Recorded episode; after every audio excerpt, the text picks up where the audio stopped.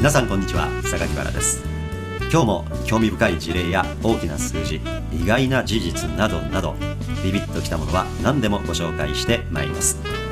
あなたの夢が少しでも実現しやすくなりますように。それでは行ってみましょう。この番組はデータサイエンティスト株式会社の提供でお送りします。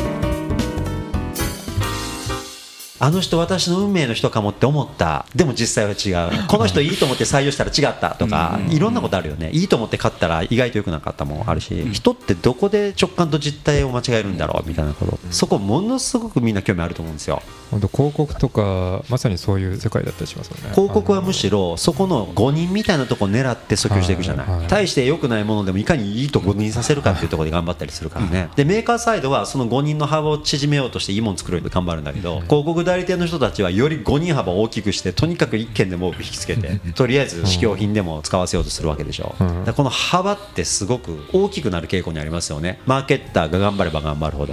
で今度民の側はこの幅に気づく知恵が必要ですよね、うんこの5人幅。これをこうされてもこうだと感じる能力。ここ高めなきゃいけない。だから消費者教育は大事ですよ。今日リテラシーのね向上そのガチャに対する期待値を過剰に持ってしまう人々もやっぱりリテラシーをっていうあのくだりと今近いですよね。そうですね、あの世界中のトップブランドがね、うん。日本のマーケットは勉強になるって言うでしょ？例えば日本の銀座とか表参道でまずはそのテスト品を出すメーカーあるんですって。でそれによってね世界で一番厳しい日本人がどう反応するかをテストするんですって、うん。すると他の国ではクレームにならないようなことも日本ではクレームになるわけちょっとずれてたとかね。日本厳しいんですね。まあ、世界で一番厳しいらしいんですよ、ええ。でねアパレルなんかでもそうなんですけど縫製のちょっとしたズレも許してくれない。それを不良品だと認識できるのは日本人なんですね。で他の国ではちょっとぐらい縫製がずれてたってそれは別にもう許容範囲だったりするから本当に最高品質のものを作ろうと思ったらまず日本の大衆でテストをするのが一番早いんですよ。で他の国だと富裕層がそのレベルのクレームを言ってくるわけですよね。だから高い製品をより手っ取り早くテストしようと思ったら日本人の民でテストするのが一番早いわけですよ。数サンプルも取れるから。で他の国行くと富裕層は人数少ないでしょだ大したサンプルが取れないしいきなり不良品出してしまって評判を落とすのも良くないからっていうんでね。まず日本の銀座とか青山とかで試すんですよね表参道とかで消費者が優れているというか消費者が厳しいとメーカーサイドも鍛えられるわけですよ。うん。だからメーカーサイドサービサーサイドを鍛えようと思ったら消費者教育めっちゃ大事。うん。で騙されない消費者を作るためにはっていうんで今日の話っていうのはちょっとつながってくるなと。いかにその誤認を減らすかその直感と実態とを関連付ける能力を高めるかっていうのがね究極の消費者教育ちゃうかな、だから国の政策目標の一つとしてね消費者のレベルを上げてみせるっていう目標感って大事だと思うんですよ。で消費者の能力を高めるには初等教育中等教育高等教育で社会へデビューする寸前の人たちですよね、いきなり意味不明な宗教法人に取り込まれないようにしなきゃいけなかったり、うん。もうまがいものを騙されて買わされないようにしなきゃいけないわけですよね。その教育を国が教育プログラムにきちんと入れてきたら僕はそれは素晴らしいことだなと思いますね。というのもそれをやらずにその選挙運動の中でそういった本当にいいものまでではないけれどもよく見せるっていうことで自分に票を集めるっていうテクニックをやっぱデジタルを使って活動の中に織り込んでる人絶対いると思うんですよ。ただそういう情報で踊らされない民を作るっていう施策をあえてやってで自分をも期待させるっていうような意思決定の教育プログラムを作るこれはなんか国としての真摯さを感じるんじゃないかなと思いますで今ネットフリックスとか見てるとトランプさんが当選した時とかブレグジットの時とか裏でどういうデジタルテクノロジーが広告キャンペーンに使われていたのかっていうのをあらわにするそういうドキュメンタリーが今話題になってたりするんですけど。もネットフリックスで、はい。えー、と Great Hack っていうドキュメンタリーぜひ見ていただきたいんですけども、まあ、ああいった選挙キャンペーンで一体何が起きていたのかその背景に世の中のこのデジタル社会における我々のこのプライバシーデータたちがどういうふうにこ抜かれてどういうふうに活用されて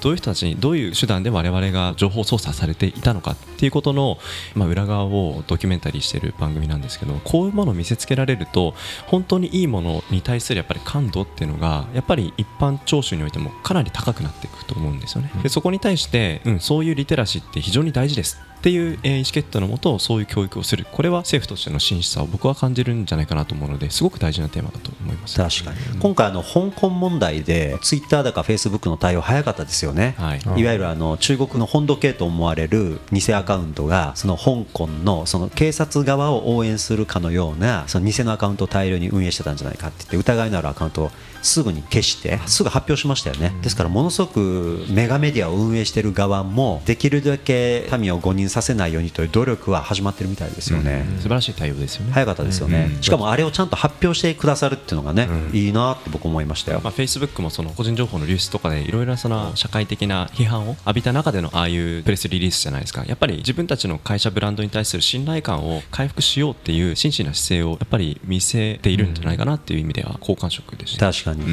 ん。あとあの YouTube なんかでも全然大衆扇動的じゃない動画であるにもかかわらずたくさんの人からクレームがついた動画って一旦自動的に非表示になっちゃったりするロジックなんですよね、ところが、まあ、それで随分いろんな問題も起きて実は大して問題じゃないファクトに基づいて言ってるだけの番組まで消されてしまう。つまり反対派からそのたくさんのクレーム投稿がされてしまったりしてその YouTube 側から番組が引きずり下ろされてしまうなんていうことも多発しているわけですよね、で当然動画を運営している側はねいやいやこれはちゃんとファクトに基づいて言ってるんだっつってこう反論すると、まあ、YouTube 側も以前はだいぶ時間かかって、まあ、審査してたのがちょっと今審査が早まってるみたいですよね、で内容を見て問題なければまたアカウント復活みたいな、まあ、これもいたちごっこなんでしょうけど一旦多くの人々の意見を尊重して取り下げつつも、まあ、よくよく見てみたら、まあ、まともだったから戻すわっていうことはね今後早まっていくんじゃないかなと思いますけどね、まあ、これもいたちごっことはいえメディア側も必死になって努力してるということだと思うんですけどね。やっぱり人がそのメディアを見てかなり判断したりしているっていうことですよね。情報源としてやはりいろいろな SNS も使って情報を得てるから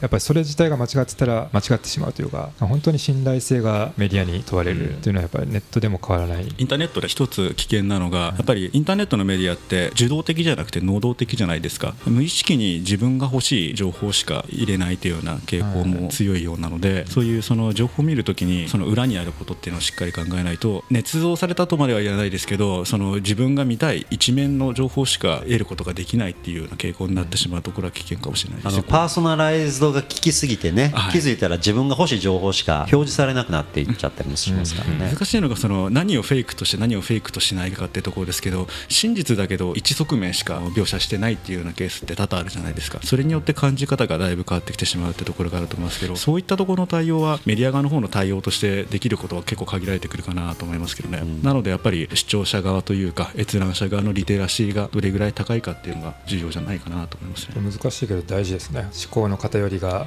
いかに正すかみたいな。でその思考の偏りを正すための手段として一情報があってでそれと全く違う価値観で同じテーマについて話をしている。このなんか表現が両方ともきちんとアクセスできるっていう状態が大事だと個人的には思っていてその意味で表現の自由って非常に大事だと思うんですよ。で今回あの愛知の国際芸術祭で展示が中止に追い込まれてしまってるっていうのありますけどあれ内容の良し悪しってことは本当にいろんな議論があると思うんですね。ただその展示が中止に追い込まれた。この内容が政治的にうんぬんって話もそうですしそれを展示しているっていうことがそこの、まあ、会場を運営している人であったり来場者の方の危機にさらされるリスクテロリズム的な話ですよね。そういうことも担保しながらもやっぱり展示ができるってこれ表現の自由を担保するっていう社会的なインフラの一つだと思うんですよね。でさっきの YouTube の動画も上げて一時停止されたけどやっぱり大丈夫だねってこれアップされる。これも表現の自由ですし表現の自由を担保するためにデータがどう確認をされるのかとか。でそれに対する人的コストをどう低減しながら、まあ、AI のエンジンを使いながら